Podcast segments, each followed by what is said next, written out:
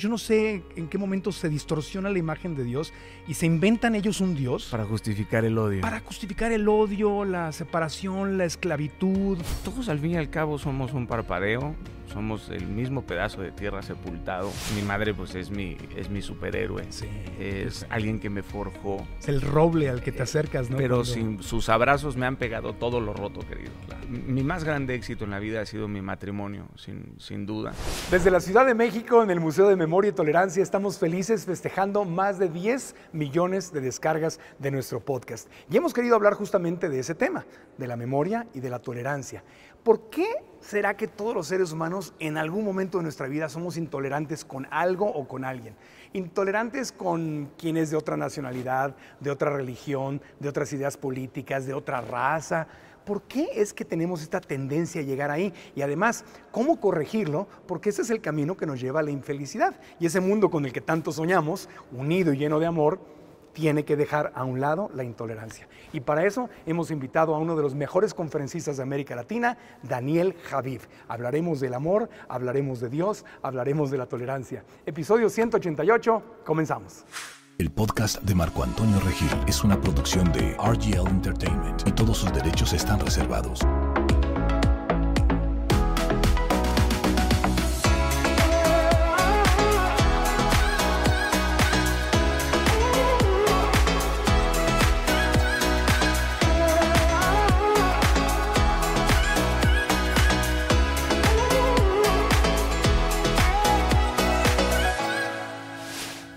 Daniel Javid creció entre foros y cámaras siendo actor de telenovelas, obras de teatro y comerciales. Grabó discos, fue presentador, representante de artistas y productor de espectáculos. Pero algo pasó en su vida que dio un giro de 180 grados y se convirtió en uno de los conferencistas más poderosos y queridos en el mundo de habla hispana. Él es el hombre que en pleno conflicto de Venezuela se paró con pies de plomo a pedirle a este país que rugiera. Es el hombre que ha provocado más de un millón de abrazos. Es el hombre que ha tocado a más de 18 millones de personas a través de sus redes sociales y ha dado conferencias en más de 170 ciudades del mundo. Daniel Javid está en el podcast. Mi querido Daniel, es un honor tenerte aquí. Te agradezco que estés con nosotros en nuestra celebración de nuestros 10 millones de descargas. Gracias por estar acá. Al contrario, querido, encantado de la vida. Encantado de tenerte en el Museo de Memoria y Tolerancia, que son palabras muy importantes, yo lo sé, para ti y para Mm. todos, donde tenemos que recordar para no repetir los errores y aprender a tolerarnos. Entonces, quiero que ese sea el tema central de nuestra conversación, aunque sé que traes, traes nuevo libro, vamos a platicar del nuevo libro también. Sí, sí, sí, sí, sí. Así que la vamos a pasar muy bien. De lo que gustes, platicamos. De, de lo, que, sea. guste. Bueno, pues para empezar, mira, me da mucho gusto tenerte acá porque hay cosas que tenemos en común que están Sí. muy en mi corazón. Número uno, para ti y para mí, Dios, son estelares Sí, en nuestras vidas. totalmente. Por un lado. Por otra, eres un gran estudiante. Siempre estás estudiando, igual que yo. Te apasiona Sí. estar aprendiendo. Siento que te sientes vivo también al... al est- es parte de tu alimento, estar estudiando, aprendiendo y compartiendo. Eh, creer que ya lo sabes todo es igual a morir, ¿no? Hacerte viejo. Sí, dejar de estudiar, o sea, dejar de tener una actitud de eterno aprendiz, Ajá.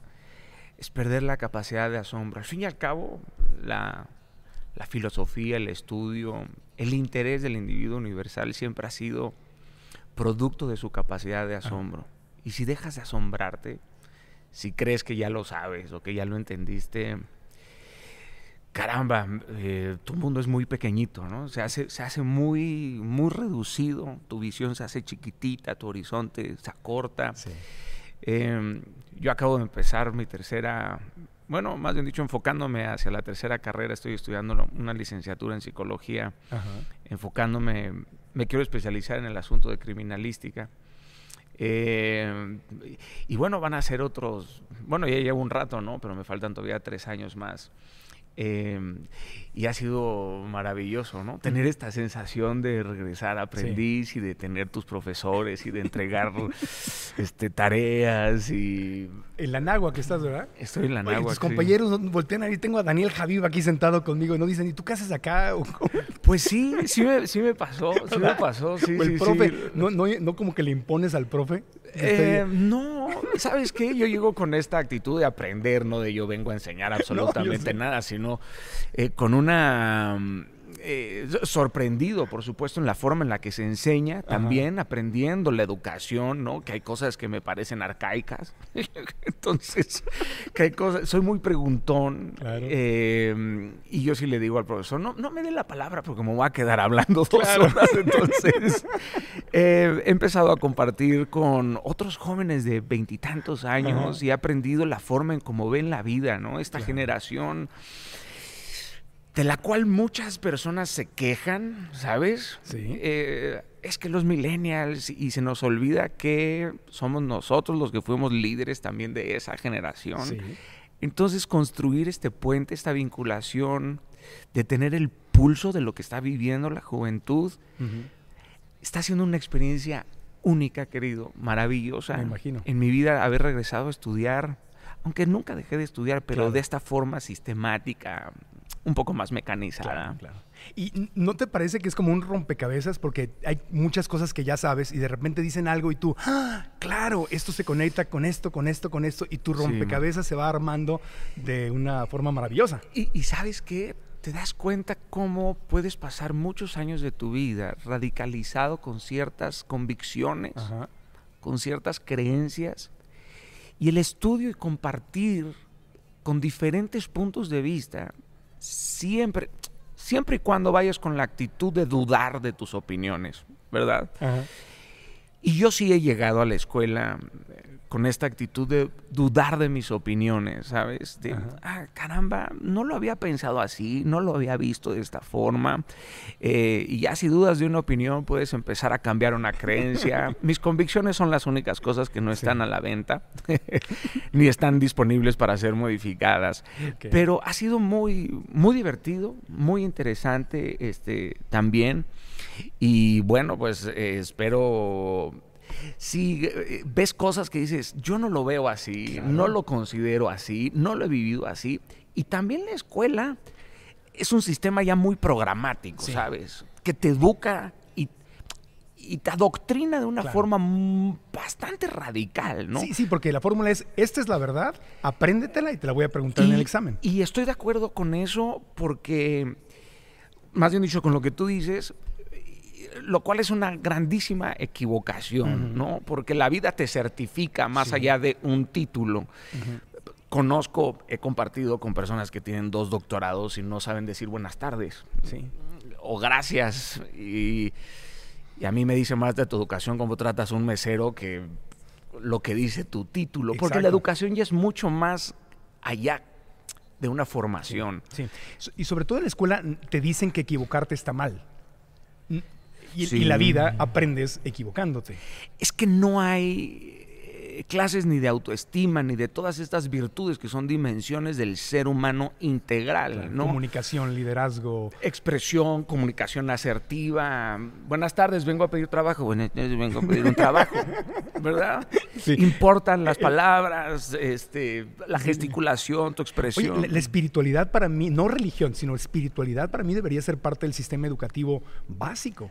Pero sin duda. Afecta al dinero que ganas. Pero una cosa es una universidad o una escuela laica Ajá. que tiene que, que tiene que ver con tu decisión de formar parte de una corriente Sí. religiosa, pero la espiritualidad sí considero que es un universo en donde tu postura está enfocada a encontrar ciertas preguntas que son fundamentales para el ser humano, ¿cierto? sí.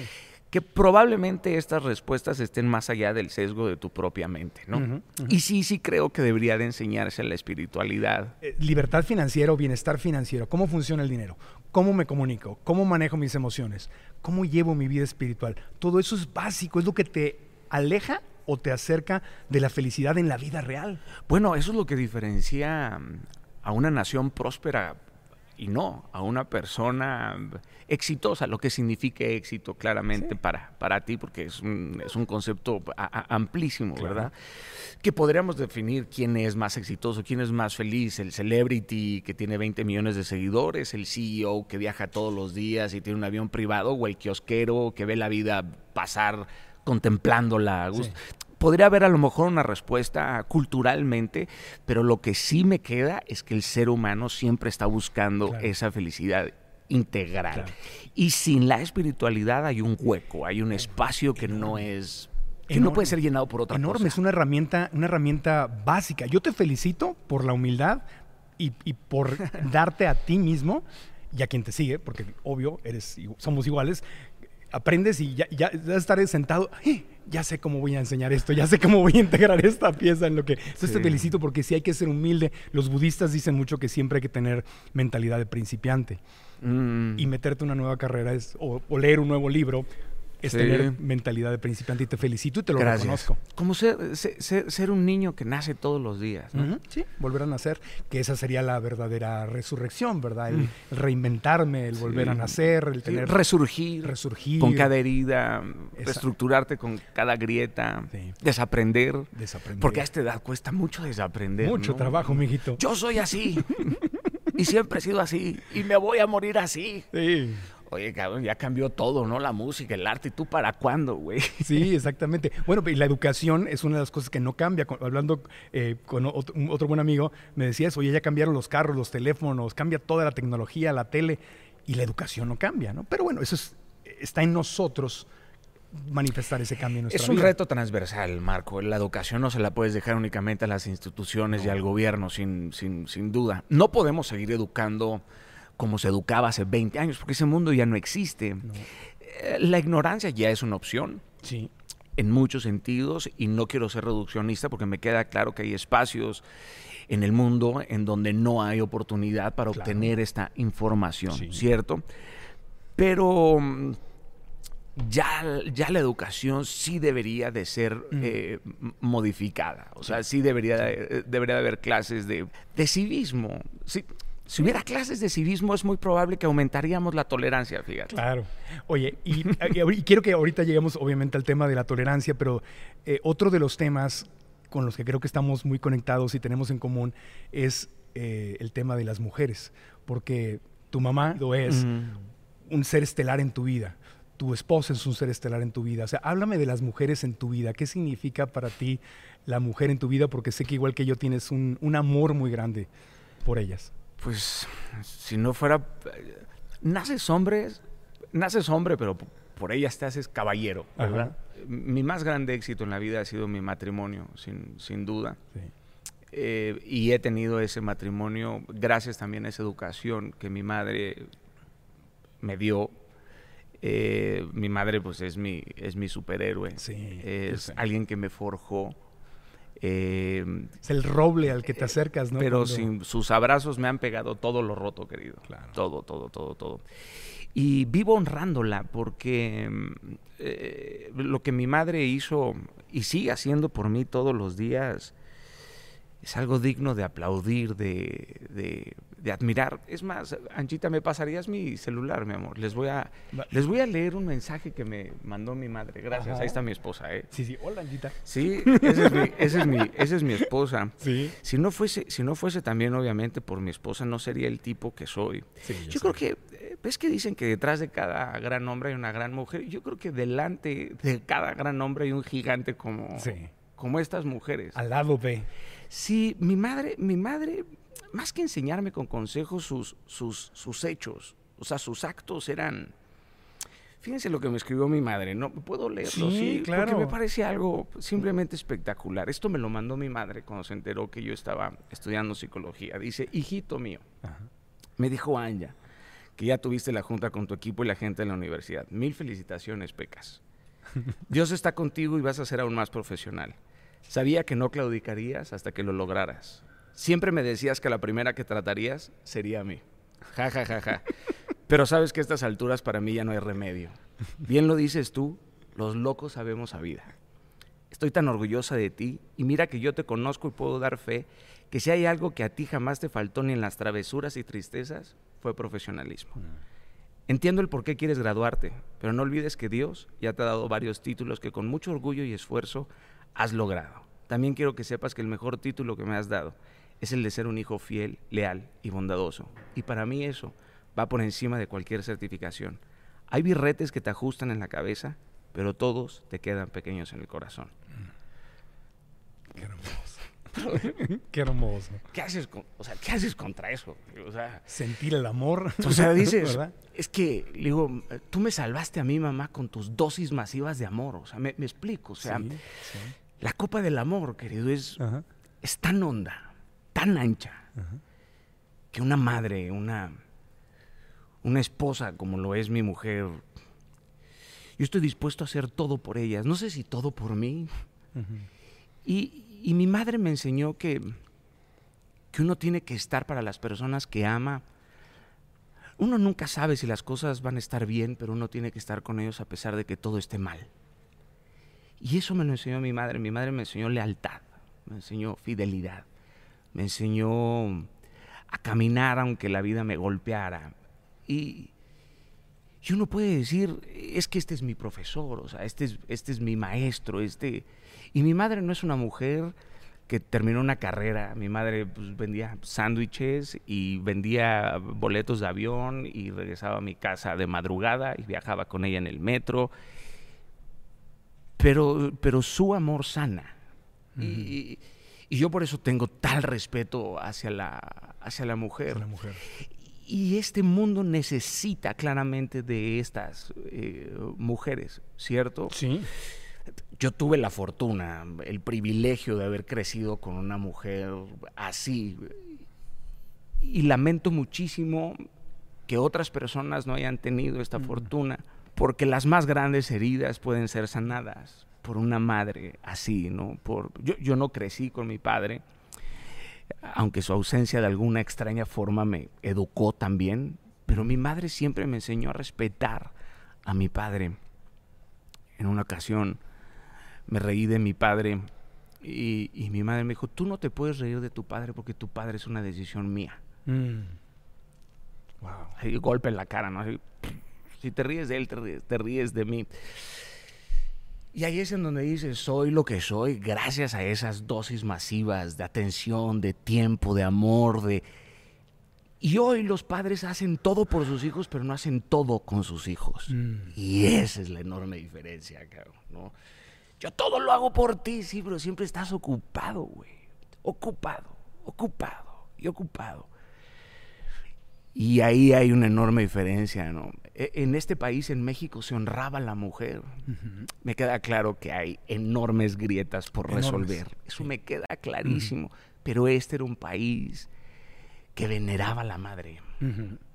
Sí cuidaba, que protegía a la madre. Pues viene desde nuestros indígenas, el tema de Pachamama, la madre tierra, en el catolicismo, la Virgen de Guadalupe, o sea, está, está, para mí, mi mamá, que te escucho hablar y pues me traes lágrimas a los ojos porque pues fue lo mismo, mi mamá fue mi coach, fue mi motivación, fue mi hija después, fue todo y, y aprender a vivir sin ella ha sido un reto muy grande. Y te escucho hablar con tanto amor, primero que nada te agradezco que lo hagas y que hables así de hermoso de las mujeres pero hay una enorme oportunidad de avanzar, porque eh, mi mamá vivió en el México de 1970, donde ser una mujer divorciada con tres hijos era, era mal visto. O sea, la criticaban hasta dentro de la familia. Era, era, eras como de segundo nivel si no tenías marido. O sea, se le sigue viendo a la mujer todavía como, como que no es igual de valiosa que el, que el hombre. Y la mujer, hablando de tolerancia, estamos en el Museo de Memoria y Tolerancia, es, una, es uno de los grupos, no es el único, pero uno de los grupos que más ha sufrido de intolerancia y sigue sufriendo hoy en día. Vemos esas horribles escenas de los talibanes golpeando mujeres en la espalda con un látigo que aparecen hoy en nuestras medieval, ¿no? Sí, medieval. Y, y todavía vemos la discriminación y todavía vemos que hay injusticias. Y a veces tristemente, y eso es algo que a mí me duele mucho en mi corazón, a veces tristemente quienes se dicen seguidores de Dios son los que usan a Dios. Yo no sé en qué momento se distorsiona la imagen de Dios y se inventan ellos un Dios. Para justificar el odio. Para justificar el odio, la separación, la esclavitud, para, para hablar de eh, los seres que discriminan como si no fueran humanos o no fueran... Hay quienes se atribuyen hasta virtudes genéticas. Exacto. Bueno, Hitler, ¿no? Es lo que decía, que los, que los judíos eran infrahumanos que los judíos no eran hijos de Dios, que los judíos eran hijos del diablo. Y Hitler se lo aprendió también a Lutero. ¿A Lutero? Ah, caray, ese sí no me la sabía. Sí, sí, sí, judío. Él no toleraba a los judíos, Lutero. Ah. Hay una carta de Lutero espeluznante. Pero es que esas son las divergencias de todos nosotros. todos al fin y al cabo somos un parpadeo, somos el mismo pedazo de tierra sepultado. Sí. Conocerse a sí mismo es un trabajo tan arduo, Ujú. Tan difícil, tan complicado, que si el ser humano estuviera enfocado en ello no tendría tiempo para fijarse en los errores o en las grietas de los demás. Claro. Por lo regular, la gente que no fue amada siempre encuentra un pretexto para odiar al otro. ¿sabes? Pero no se da cuenta que el origen es que no fue amada. Ent- ent- entiendo, por ¿Verdad? supuesto, no es consciente. Sí, no es No consciente. es consciente, no es consciente de eso. Y nuestras diferencias deberían de ser puentes, no, no acantilados. Sí. Pe- Pero es tal la exaltación del odio para que veamos las terribles consecuencias. Mencionabas a Hitler. No han Sí. pasado ni 100 años desde No. que el Partido Nacionalista, eh, el Partido Nazi, Nazi. llega, por supuesto, al, al poder y eso termina con millones de asesinatos, eso termina con el Enola Gay, termina con Hiroshima, Nagasaki, la xenofobia, claramente, la discriminación, el odio, la exaltación del odio. Hoy seguimos viendo Sí. que la política, la cultura marginal sigue capitalizando, siguen sacando los votos de las entrañas, hay una minería del odio claramente, pero eso termina por, por producir una guerra, una guerra mundial, ¿no? Para no repetir los errores del pasado es muy importante recordar nuestra historia. Y justamente por eso existe un lugar maravilloso, el Museo de Memoria y Tolerancia en pleno corazón de la Ciudad de México. En él puedes aprender historia de una forma sencilla y clara. Sus instalaciones son hermosas, las exposiciones temporales son impactantes, hay recorridos audiovisuales, muestras permanentes con fotografía, artículos reales que nos ayudan a comprender la importancia de no olvidar y ser tolerantes entre nosotros mismos para no repetir los errores del pasado. Además, si vives fuera de la Ciudad de México, también lo puedes visitar desde tu teléfono, tablet o computadora. Ve a www.myt.org.mx. Súmate a los millones de personas que queremos aprender lo que ha pasado para no repetir nuestros errores y formar una sociedad a nivel mundial más compasiva, más amorosa, más unida y más inteligente. En pocas palabras, un mejor lugar para vivir. Museo de Memoria y Tolerancia. Visítalo hoy mismo en www.myt.org.mx.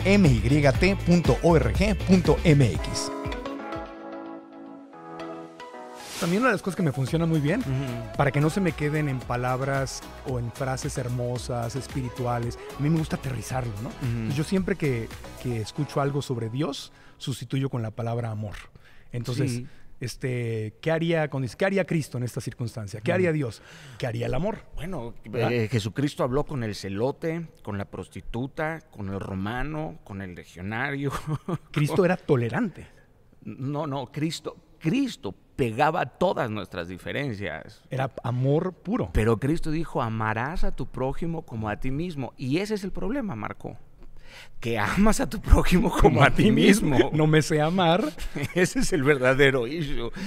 El problema es que tenemos que definir quién es nuestro prójimo y nadie tendría que tener esta pregunta en la cabeza. Ah, tú eres mi prójimo. No, no, no, papacito. Él es tu prójimo. Todos, Todos. estamos en la misma aldea, Aldea. global. Y deberíamos de recordar que todos somos extranjeros, que en algún momento tendríamos que tener la necesidad de viajar a otro lado, ¿verdad?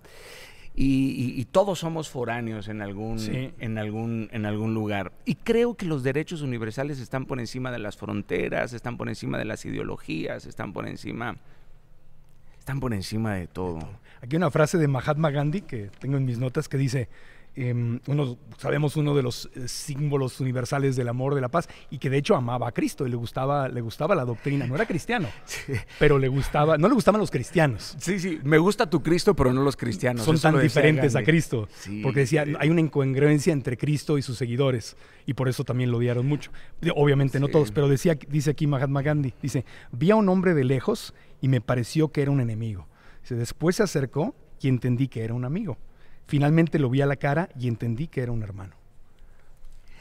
Es- Eso solamente se logra mm, cuando rebosas de amor. Ajá. Cuando ese es tu centro, ¿verdad? Porque ser cristocéntrico es ser Ujú. amorcéntrico. Totalmente. Y, y ahí es donde a veces siento que mm, nos quedamos en, el, en la religiosidad, en el dogma, Porque terminas amando más las reglas que a la gente. O el nombre, ajá, o las reglas, como dijiste tú al principio, pero no lo aterrizo, porque la tolerancia es eso, la tolerancia es aterrizar el amor para ti. ¿Qué es, si pudieras definir la tolerancia, si la tolerancia fuera un platillo, y tú eres el chef, ¿de qué está hecha la tolerancia? Para poderla aterrizar, para poderla comer, para poderla practicar y, poder cambiar, Daniel. Probablemente del entendimiento de que todos somos diferentes y que nadie tendría que enfocarse en hacernos iguales. Me refiero que hay un poder, el poder de la unicidad. Hasta metafísicamente somos diferentes, ¿verdad? Y querer hacer igual al otro es comprender que hay mucho todavía por entender de mí mismo. Y si pusiéramos ingredientes, claramente piedad. Piedad, ok entrenarnos en la piedad, gracia, esa capacidad, esa bella virtud del ser humano de mirar al otro con ojos de amor ¿verdad? Ver con los ojos del amor. Sí, aquí tú leías la frase de Gandhi y, una cosa es tener vista, otra cosa es mirar, otra cosa es tener visión, ¿verdad? Cuando este horizonte se acerca a ti, eh, probablemente la nubosidad desaparece, pero creo que piedad, gracia, claramente, claramente amor, pero... y, y otra cualidad importantísima que es el respeto a mi propia ignorancia. O sea, ser consciente de mi propia ignorancia. Decir, no tengo la capacidad de entenderte. No tengo la capacidad de comprenderte. Pero tengo la capacidad de ser humilde y querer ver cómo puedo aprender de ti. Claro. Dime cómo ves la vida. Claro. ¿Por qué ves la vida así? Somos máquinas de juicio. Claro todos, incluyéndome, incluyéndome. Vemos a alguien, inmediatamente lo estereotipamos, le arrancamos, por ejemplo, le arrancamos la capacidad al ser humano de ser quien es cuando le ponemos una etiqueta. Eh, yo he hecho giras en diferentes eh, cárceles de, México y, y uno de mis más grandes aportes en esa gira es enseñarle al otro a hablarle al asesino por su nombre. Se llama Juan, no es el asesino. Sí. Ni el, ni ¿Cómo, te, ¿Cómo te regreso ni el delito. ¿Cómo te regreso a ti tu capacidad de ser un humano? Sí. ¿Verdad? No estoy aquí para enjuiciarte ni para condenarte, porque me queda claro que ya estás en el lugar en donde estás pagando, pero quiero hablar contigo con tu nombre y las etiquetas, la gorda, el cristiano, el flaco, el raro, el, el narigón, el, predicador, estas etiquetas nos reducen, ¿sabes? Yo por eso no tolero las etiquetas, querido, porque me definen. Y definirme es limitarme. Y, si me comparas con una etiqueta, me deformas. Entonces no me estás viendo integralmente. y, ahí creo que está la gran importancia de la memoria, ¿no? Una vez más, este, se llama este museo se llama Memoria y Tolerancia. Entonces es recordar los errores que hemos cometido. Digo, desde el punto de vista espiritual no hay errores, todo tiene que ver con nuestra evolución, etcétera. Pero aquí en este mundo físico, recordar a dónde nos ha llevado la intolerancia para no tratar de no repetir esos errores. Pero tenemos que poder verlos, tenemos que no olvidarlos, tenemos que estar conscientes. Cristo, aparte de tener un mensaje, él era igualito a su mensaje. Él caminaba el mensaje, ¿no? Él, más allá de evangelizarte con palabras, te impactaba con, su, con sus hechos, ¿no? Era, era creativo, libertador, revolucionario, no tenía esta postura de hipocresía, de vénganme a ver a mí aquí al templo, ¿verdad? De hecho, nunca lo fueron a ver a un templo, te lo tenías que encontrar subiendo una montaña, bajando una montaña, cruzando un cruzando un, río. Yo no sé si provenga la, la intolerancia desde, desde ahí, porque pues puedes voltear a ver la cultura griega, y la cultura griega tenía esclavos, eh, no había democracia para las mujeres, a pesar de que ahí nació la democracia, ¿no? Si, si, si vas a, a, los pensadores presocráticos o a Sócrates, ¿no? Que él hablaba mucho de la intuición para saber qué es el bien y qué es el mal, más allá de estos sofistas, ¿no? Que tenían estos trucos verbales para convencerte de que era el bien y que era el mal. Creo que la intolerancia es un mecanismo también de defensa uh -huh. del, del, ser humano. Todo sí. aquello que no reconoces en ti, lo rechazas. Claro, porque ¿cierto? me da miedo. Porque me da, me da porque miedo. Me da miedo. Me da y, miedo. el miedo sigue siendo un enorme acertijo sí. para el ser humano, más allá de sus reacciones fisiológicas claro. o psicológicas o biológicas o espirituales pues el miedo es un animal, es una hidra de mil claro. cabezas in, indomable, ¿no? A mí me da miedo que vengan todos estos este, migrantes a mi país, se van a quedar con lo que es mío. Y eso es absurdo, ¿no? Sí. Ay, ese tiene, está pagando un hotel mientras que yo no puedo pagar mi renta. Oye, el migrante no tiene por qué pagar tu renta y tú no tienes por qué pagar su hotel, ¿no? Sí. Eh, Digo, es una discusión sí, tan, eso, tan, grande, tan transversal. Es, ese es el miedo de Estados Unidos en este momento, de los ultraconservadores, que dicen, se llama The Browning of America, ¿no? La morenización de, de Estados Unidos, donde te lo dicen ahora con Trump, bueno, ya tienen licencia, se han sentido con licencia para hablar abiertamente. Dicen, nosotros que no nos importan los inmigrantes, mientras sean blancos no pasa nada, pero no, esto es un país cristiano y blanco. Y si no es así, no nos gusta. Y hay una terrible resistencia, y es donde hay un miedo muy grande y hay una polarización muy grande y hay racismo. Porque tiene fines económicos y políticos. Sí. Porque eso es capitalización sí. del, del, del, odio, ¿no? Utilizo, por supuesto, el miedo como sistema de dominio de, y al mismo tiempo de defensa, que ya no importa, o sea, no importa el color de tu piel, sino el tono en el que se expresa claramente tu corazón. Yo, yo, he, yo he, recibido racismo en Ajá. Estados Unidos, ¿no? A pesar de ser blanco y de tener ojos de, ojos claros, de, sí. de, de, color, lo he, o sea, lo he recibido. Porque eso es lo que hace la xenofobia, Marco. Exacto. Te hace callar tu voz. Sí. Te avergüenzas a veces a lo mejor de tu acento o te da miedo que alguien escuche claramente eh, tu, tu, acento, ¿no? Uh -huh. eh, como, como, como si el matiz o un acento te diera relevancia.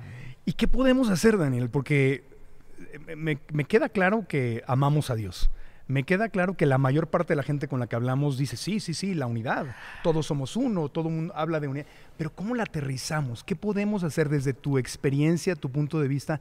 ¿Cómo podemos bajar este concepto de un dogma o de, de decir yo creo en Dios o acepto a Cristo como mi Salvador, sino de verdad traerlo aquí a la Caramba, práctica. Es, es una batalla de toda la vida, Marquito. Sí, sí eh, mira, yo soy cristiano, pero soy más perseguido por los cristianos que por los ateos, por ejemplo. Ajá.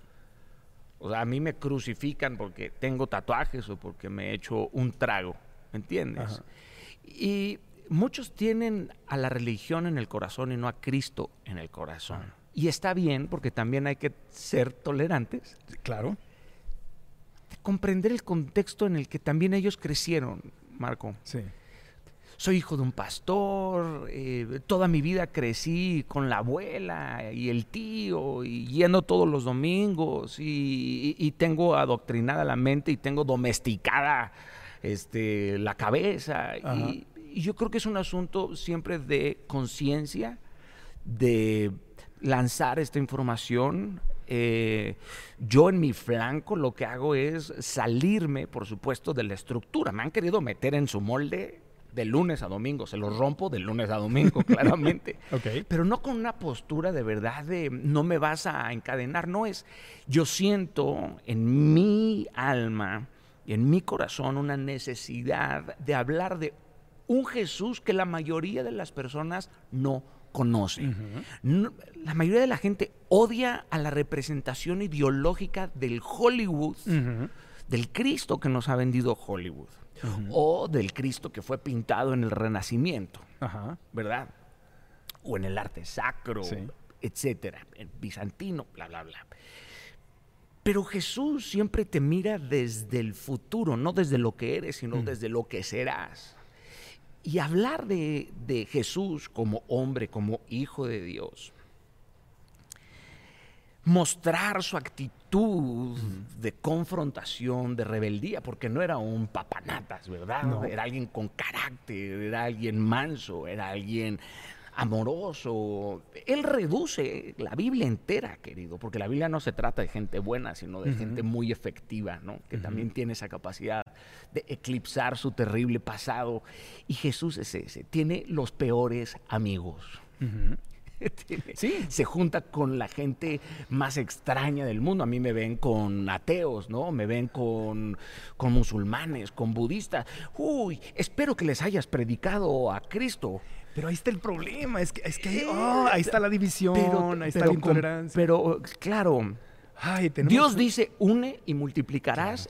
El mal dice divide y vencerás. Pero para unir, mm, te- tenemos que aceptar, mientras yo parta del punto de vista de yo tengo toda la verdad y tú estás mal y te vas a ir al infierno y yo te tengo que convertir, nunca vamos a poder reconciliar. Pues la verdad se revela en los hechos, no en las intenciones, no en la información. Esos puentes. las, las palabras, las palabras importan, pero los hechos aplastan, ¿no? Eh, yo tengo que estar enfocado en mi vida, en ser mejor yo. Y en ser amoroso. Que- que- que- Amoroso, tolerante. Pero no puedo dar algo de lo que carezco. Claro. O sea, si yo, si yo pienso. El problema no es que queremos enjuiciar, el problema es que nos creamos justos. Ajá. Yo no soy justo. Todos aquí hemos, hemos participado en una injusticia. Que esté libre de pecado, que tire la primera piedra. Nadie puede Entonces, tirarla. A callar, ¿no? Sí.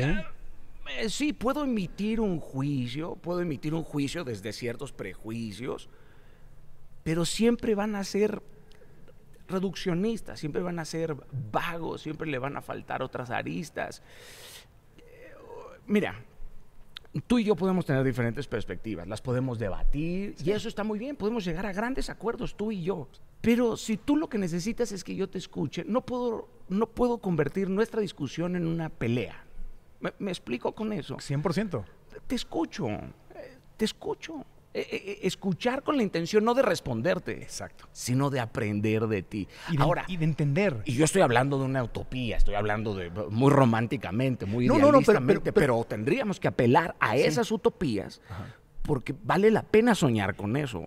La paz es un sueño que vale la pena tener. Pero eso, de lo- eso que estás mencionando es un regalo. El regalo más hermoso que le puede hacer otro ser humano, uno de los regalos más hermosos, es escuchar con el afán de entenderte. Quiero entender qué le mueve a Daniel o a Marco. Y con amor. Con amor, exacto. Escuchar y ver con los ojos del amor, que sería ahí donde a mí me encantaría que pudiéramos, y claro, empiezo conmigo y lo trato todos los días, de poder aterrizar cuando yo digo cristocéntrico, ok, entonces amorcéntrico, porque Cristo era amor. Entonces tengo que ve- ver o escuchar como escucharía a Cristo, significaría ver y escuchar con los ojos y los oídos del amor, que eso al cambiar la palabra o tomar ese sinónimo, pues es más fácil o más para mí como ser humano aterrizarlo a la práctica. Y, y- y no está mal tener convicciones. Marco.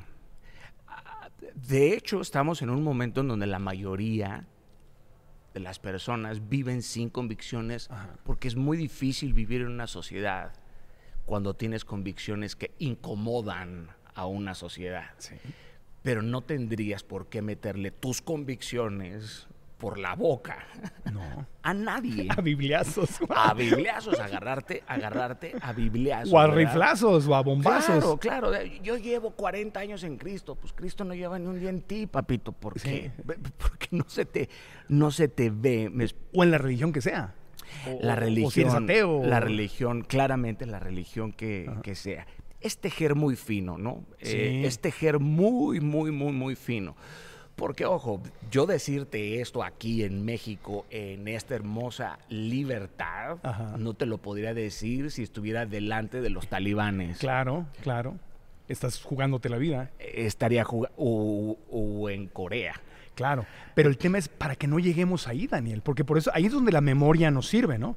Ver, recordar lo que ha pasado con la- la- el fanatismo religioso de cualquier religión. ¿Y qué podemos hacer contra ello? No creo que mucho. N- No tengo una actitud de fracaso. No, no, no. Pero tengo una actitud de saber que, que probablemente a la humanidad siempre le es necesario vivir esas tormentas para podarse. Sí. Una pregunta, así, completamente como filosofando, preguntándome desde mi corazón, diciendo, Diosito, ¿cuál es la solución? Porque yo, ¿cómo le hacemos? Entiendo que la respuesta siempre es el amor. Esa entiendo que Mira, cuando el amor, cuando el amor es la respuesta, no importa la pregunta. Eh, ¿Cómo, Diosito, ok, úsame, me pongo en tus manos. ¿Cómo le podemos hacer los seres humanos para realmente vivir centrados en el amor y dejar de atacarnos? Porque a como veo que vamos, nos vamos a desaparecer. Tenemos como una guerra, o sea, vemos al planeta, te voy a decir mis preocupaciones, ¿no? los seres humanos de repente sentimos que somos eh, como que el planeta es un buffet. Es que todo me lo dio Dios para que yo lo usara. Y me estoy acabando los árboles y el mar y los peces y la, estoy pegándole al planeta. Parece que tenemos una guerra contra madre naturaleza los animales, los estamos torturando, los estamos explotando. Eso tampoco es amoroso, es, es horrible, comemos, desperdiciamos la comida. Eh, ya sabes a qué me refiero, a toda esta conciencia de esta madre tierra que tenemos. ¿Tendremos solución los seres humanos? ¿Será que algún día nos va a caer el 20? ¿O qué podremos hacer para salir? Te, lo digo a veces, hay días que me siento súper optimista y digo, sí, estamos cambiando, qué maravilla. Y hay días que digo, ¿Qué onda con los seres humanos? ¿Qué, qué, nos pasa? Yo, yo considero, Marco, que... Doctor, ayúdame. considero que es un asunto personal e individual, ¿no? Ok. Tú puedes decidir ser esa persona que llega a un hospital, a un trabajo y ser un agente de cambio, ¿no? Sí. Un magneto que transforme para bien las cosas. Y después, pues te conviertes eh, en, un multiplicador. Pero todo empieza aquí, ¿no? En, el, corazón se gestan, aquí caben dragones, acantilados, aquí. La Biblia dice, sobre toda cosa, cuida tu corazón porque de él emana la vida. Y lo puedes ver desde la perspectiva espiritual y desde la científica, ¿no? Desde la neuro... Eh, eh, neurocardiología, ¿no? el corazón es otro cerebro. Es otro cerebro. 40 mil neuronas, 1300 conexiones bioquímicas, la capacidad para leer, para pensar, para sentir, la transferencia de memoria, la epigenética, todo lo que Y la creatividad, y la intuición. Todo, todo, todo. La gente piensa que la intuición es un sesgo de la mente y están completamente equivocados. Hay que callar la mente, ¿verdad? Para tranquilizar la mente. ¿Con qué nutres el corazón? No nada más con qué lo alimentas, con qué nutres el corazón, ¿verdad? ¿Qué le metes a tu cabeza? Esta vertiginosa capacidad de adquirir información en un mundo hiperconectado, ¿verdad? En donde no sabes qué información es real, qué otra no es real. Eh, estamos divididos por dentro y también la Biblia dice, una casa dividida entre dos perecerá. Ahora, si tú tienes dividido el corazón, claramente vas a dividir porque es producto de lo que hay en tu, en tu corazón. Creo que es un asunto personal. Trabajar en ti. Adentro. Adentro. Adentro, adentro. no esperar. No puedes esperar más de otras personas que de ti mismo. Trabajar, ser, ser, ser un agente de cambio. Sé que suena cliché a una obviedad, pero la obviedad no carece de verdad. Sé que es una postura romántica, pero hay pero tú ves a los jóvenes, a mí no me importa el mundo. Si no te importa el mundo, ¿por qué habrías de importarle tú al mundo, querido? ¿no? Pues decir, no me importa el mundo es decir no me importo yo, porque yo soy parte del mundo. Por supuesto, es, un, es, el mismo tejer, ¿verdad? Es la misma, la misma tela. Jalas un hilo y se jala, y se jala el otro. Esa es la separación, ese es una, un espejismo, el pensar que no, el pensar que si te va mal a ti, de alguna forma a mí me conviene. Bueno, ya nos dimos cuenta que lo que sucede en China nos afecta en México, ¿verdad? ya, nos, ya, nos, ya, nos, dejó, ya nos dejó clarísimo que lo que yo hago aquí importa, importa, impacta. Eh, el flanco que yo decidí tomar, pues es el flanco de hablar de la espiritualidad, hablar de Dios, hablar de el perdón, hablar de la misericordia, de la gracia, de la piedad, todos estos conceptos que parecen descontinuados. Claro. Claro. O sea, que parece que ya no son necesarios. No, son urgentes en este eh, momento. Del, matrimonio, eh, de, la tenacidad, de la sagacidad, de todas estas palabras que son fundamentales para obtener una vida de, bienaventuranza, ¿no? de, transformación, de, impacto. Y creo que es un asunto eh, personal. O sea, Personal. Personal. Ahora, viendo, porque quiero que platiquemos de tu libro, porque creo que el timing, el, el tiempo es perfecto para, para hablar de tu libro, Las trampas del miedo, el segundo libro después de. Inquebrantables, el miedo. Creo que eso es lo que nos separa al final del día, ¿no? Ve a un extranjero, habla un idioma distinto, trae una bandera diferente, por religión, por nacionalidad, por raza, por preferencia sexual, por sexo. Lo desconocido a mi ego, no a mí, porque yo soy un ser, quiero, bueno, creo firmemente que soy un ser espiritual viviendo una experiencia humana con el propósito de recordar que soy amor y que soy uno con Dios. Pero mi ego, que es mi mente, que se quiere proteger, ve lo diferente y le da miedo. Le da miedo el extranjero, le da miedo la, la otra religión, le da miedo la otra idea política, le da miedo lo que es diferente.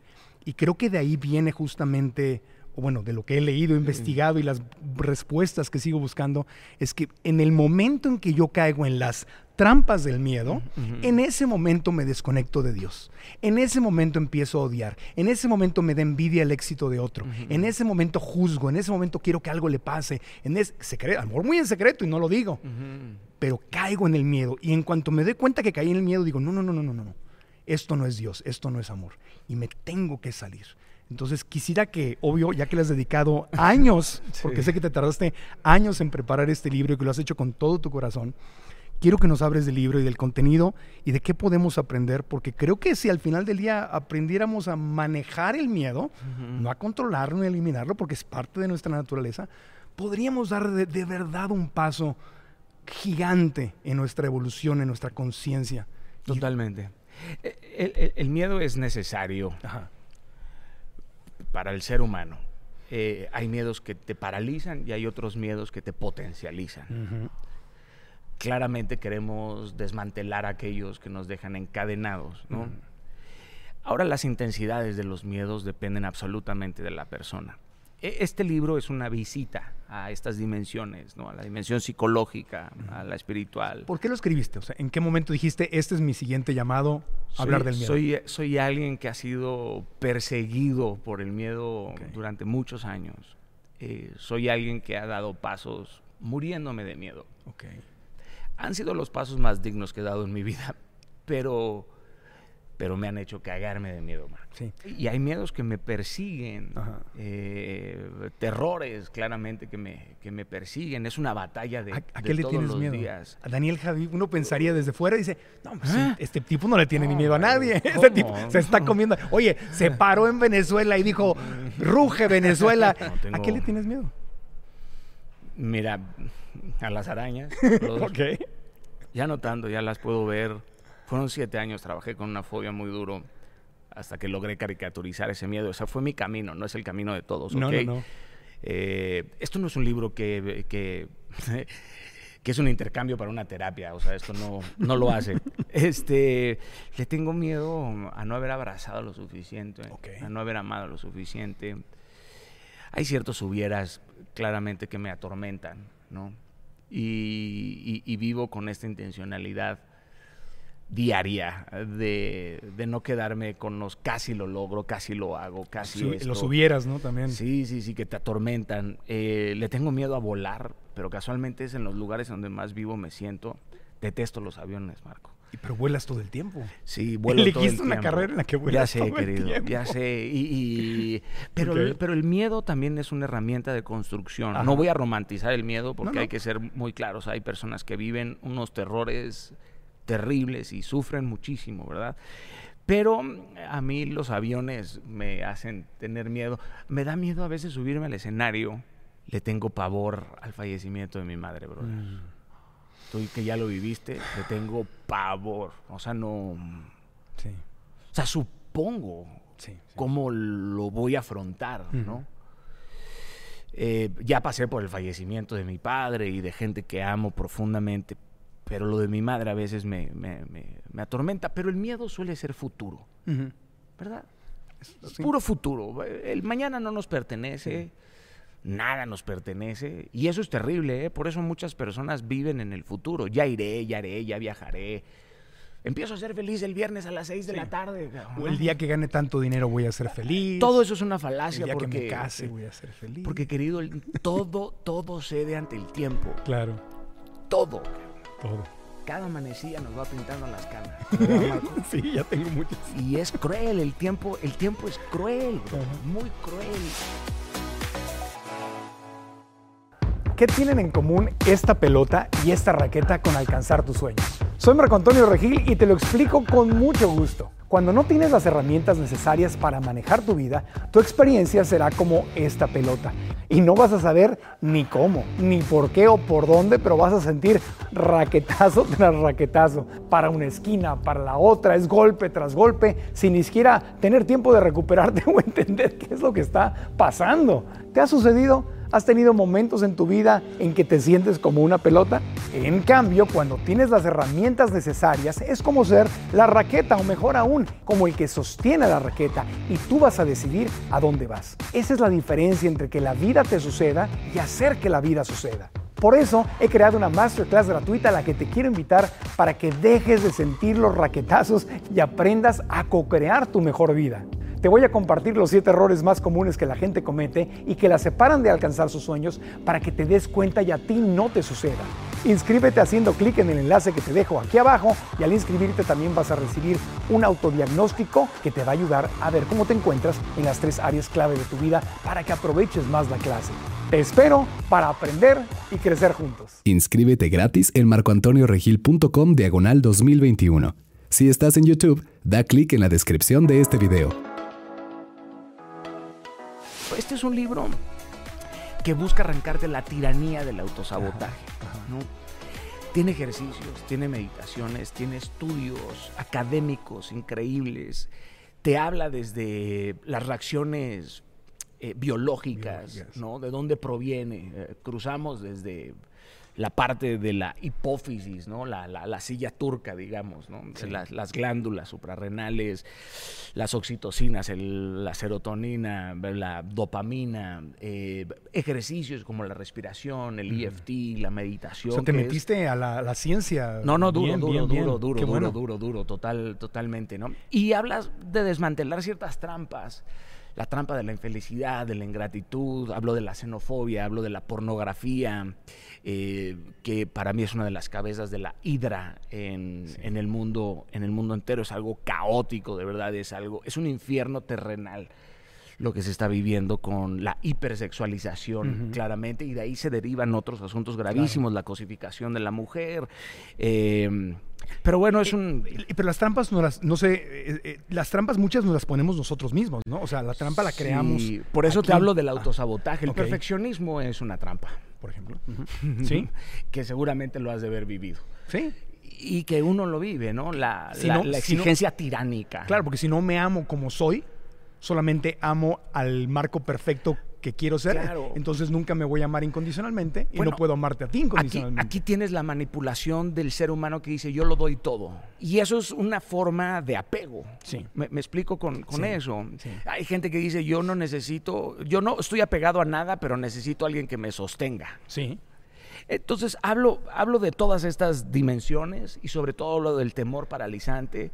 Cruzo con algunas fobias, ¿no? Que me, que me apasionan fobia a los cementerios, brother. Hay, hay miedos que son completamente irracionales. Claro, completamente.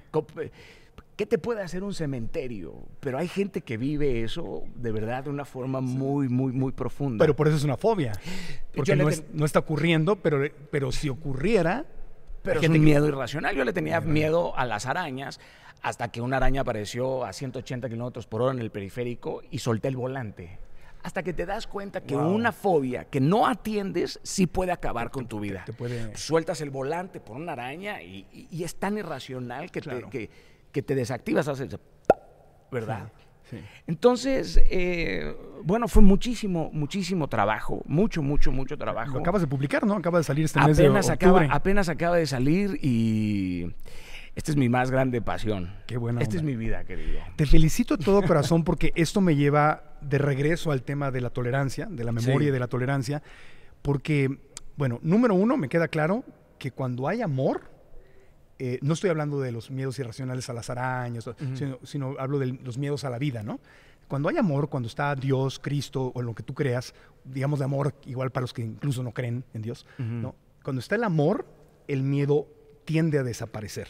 ¿verdad? Totalmente, eso es Cuando- aparte bíblico, ¿no? El amor echa fuera Echa el fuera. miedo, echa fuera Ahora. el miedo. Ahora, practicarlo es un proceso, no es nada más, ay, qué bonito, ya lo dijimos en el podcast, ya lo sé, ya, va- ya pasó. No, hay que ir al gimnasio espiritual Sí. de y ese es... ese El es- amor es indómito, es, es incontrolable, Claro. es, no es domesticable. Sí. Y, y da flojera ir a ese gimnasio, porque a, a todos nos encanta, bueno, no a todos, pero a muchos nos encanta ir a talleres, escuchar podcasts, leer libros, qué padre, yo fui a ver a Daniel Javib, yo escuché el podcast de no sé qué, yo me leí este libro, presumo, yo ya vi, eso", pero no hago nada de trabajo, nada más estoy, Tengo opiniones. tengo opiniones. no tengo convicciones, no actúo, no soy consecuente con, mis, con mis convicciones. Hay quien cita la Biblia, de versículo tal, no sé qué tanto, y pa, pa, y no practica nada. Ah, Sí, claro, se la saben de arriba abajo con puntos y coma. Y eso es porque perdieron la elasticidad del cerebro, la intelectualidad. Claro. Ser una bodega de información no te asegura. Eh, Saber es una cosa y saber hacer, eso es otra Claro, historia. lo que tú estás hablando es de operar desde aquí, no desde la cabeza. Somos movilizados por nuestras emociones. Totalmente. O sea, tú puedes ser. La motivación te puede llevar a un lugar, la disciplina te lleva a lugares a donde la motivación no te lleva Sí. claramente. Pero el amor, el amor te hace estar dispuesto a dar tu vida por aquello en lo que crees. El amor es el único acto humano que en realidad vale la pena. Todo lo demás para mí es, es paja. Claro. Porque es la única forma donde el ser humano puede apelar a algo más elevado que lo físico. Estas son metas sublimes, querido, ¿no? Amar a tu enemigo. Oh. Haz algo por tu enemigo que no esperaría de ti, ámalo, por ejemplo. Claro. Lo, lo- lo desarmas, pero eso es un acto... Pe- Pero son niveles de conciencia, porque de- deja tú el enemigo, amar a mi amigo todo el tiempo, eso es un gran reto, porque normalmente aprendemos a amar a mi amigo mientras mi amigo haga lo que yo considero que es correcto. Claro, por eso son, esos son porristas, no son amigos, ¿no? O sea, la Entonces, gente, la gente quiere porristas. Claro, entonces ser un amigo es te amo cuando haces lo que yo apruebo y cuando haces lo que desapruebo. Pero, pero si te das cuenta, son, son varias dimensiones las del amor, ¿no? Ajá. El amor complementario, que es el amor Sí. de, los, de los amigos. Eh, está el amor ágape, está el amor de- Incondicional, sí. incondicional, ¿verdad? Está el amor de la pareja, está el amor hacia los hijos. Hay, hay, hay muchas matices, muchas variaciones claramente del, del, del amor. Todas nacen, por supuesto, del mismo, Claro. del mismo lugar. Lo hermoso es que cuando eh, yo lo veo así, no es como si aquí está el miedo, mi- digamos que mi nivel de conciencia está bajo. Estoy en mi ego, estoy en la división, odio lo que es diferente a mí, eh, creo que mi país es el mejor del mundo y los demás que se pudran, mi religión es la única verdadera, estoy ahí, ¿no? Entonces, mi odio y mi intolerancia está aquí arriba y mi amor está muy abajo. Bueno, si, miedo si, te encuentras a alguien así, en lugar de llenarlo de juicio, llenémonos de amor. de amor. Porque puede ir pasando, porque en cuanto va subiendo el amor, esto no, no puede, no puede subir el amor y el miedo y la intolerancia quedarse arriba. Tiene que bajar. Y hay que enseñar también a la gente cómo nos gusta ser amados. Claro, claro. Eh, eh, porque hay gente que también puede amar en ignorancia. ¿eh? Completamente de acuerdo. Volviendo al miedo, a mí me parece súper importante y te felicito por este libro, porque Gracias. cuando, no de nada, gracias a ti, cuando uno no conoce cuáles son las trampas del miedo, uno más fácilmente cae en las trampas del miedo. Claramente. Y cuando caes en las trampas del miedo sin darte cuenta que caíste en las trampas del miedo, eres fácilmente manipulable. Fácilmente manipulable por líderes que nos quieren dividir, que nos quieren hacer odiar, que nos quieren... la borregada, nos quieren convertir en borregada. Y, y- y van y le dan voz a nuestros miedos. Volviendo al tema de Hitler, así lo hizo. sí. La gente le tenía miedo a los No, judíos. se puede sentir miedo en colectivo. ¿eh? Claro. Pues la plática con Daniel Javib quedó tan interesante y hablábamos y hablábamos y no parábamos de filosofar y decidimos, esto no lo vamos a editar y comprimir, sino que lo vamos a compartir en dos episodios. Así que la conversación con Daniel continuará la próxima semana y aquí está un adelanto. Tú puedes echarle todas las bolas que quieras para huir de la muerte, pero de que, de que esta cita divina llega, llega. ¿Cómo te va a encontrar? ¿Sonriendo? ¿O derrotado? O derrotado. A mí que me encuentre cantando, cabrón. A mí que me encuentre destrozado, roto. Cada vez que hablas de tu esposa, veo el amor y la gratitud que sale por tus ojos. En este momento, en el presente, ¿qué te gustaría agradecerle a tu esposa, esa mujer que ha estado contigo, que ha creído en ti siempre, que, que es tu, tu aliada, tu compañera. Si, si yo tan solo creyera en mí como tú crees en mí. Eso sí es lombría, para que veas. Eso. Eso, sí es sombría. Callarte.